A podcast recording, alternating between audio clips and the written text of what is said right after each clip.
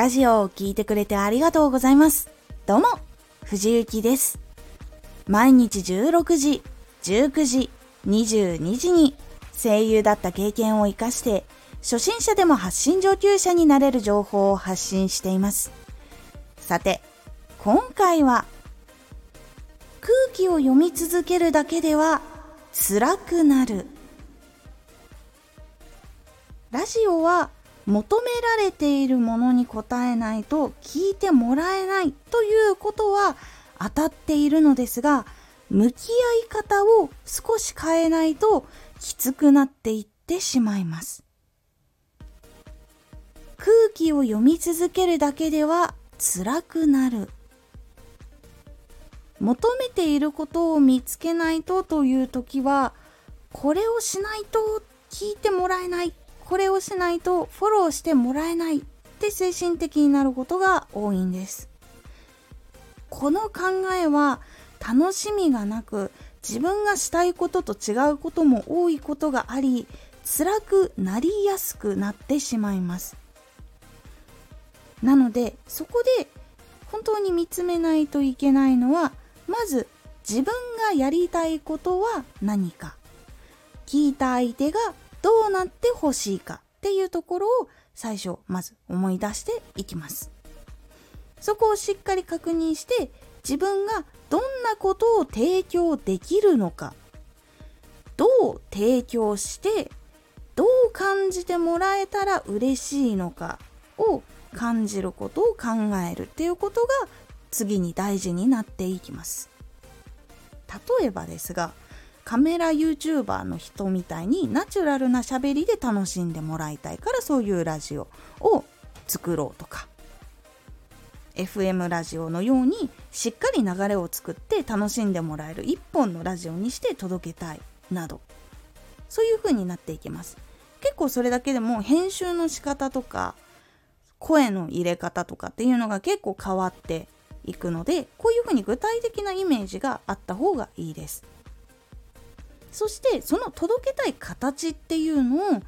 一度しっかり決めたらその中で形をこううまく変えていって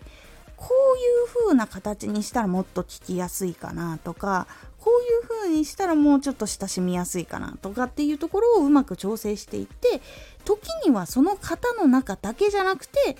ところどころはみ出しつつ楽しんでもらえるように工夫をしていくようにすると同じ求められているものに応えていくというプレッシャーも楽しめるようになっていきます。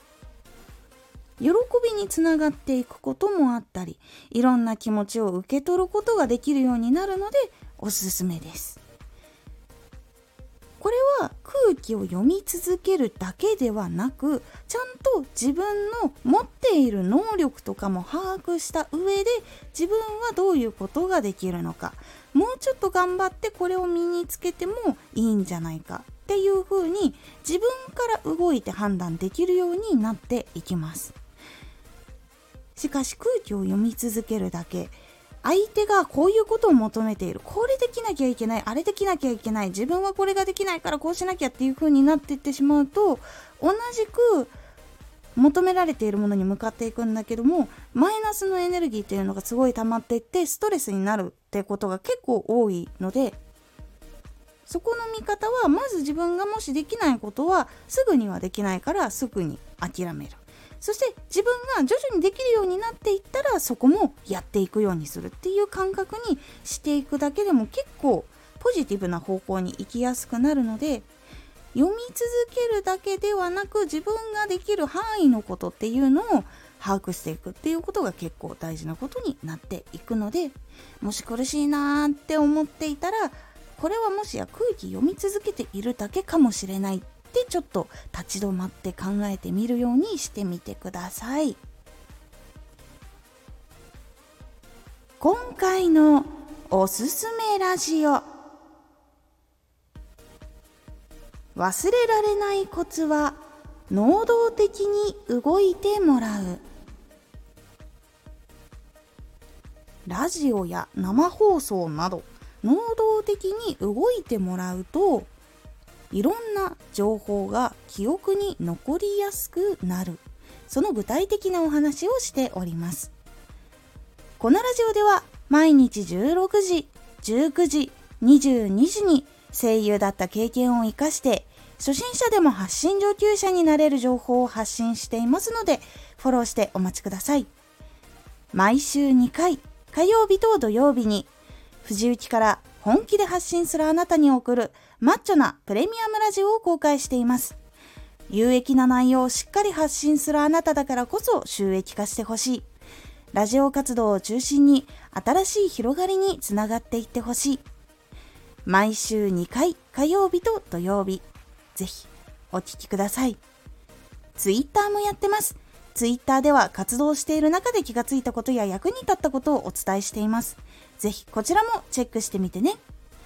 コメントやレター、いつもありがとうございます。では、また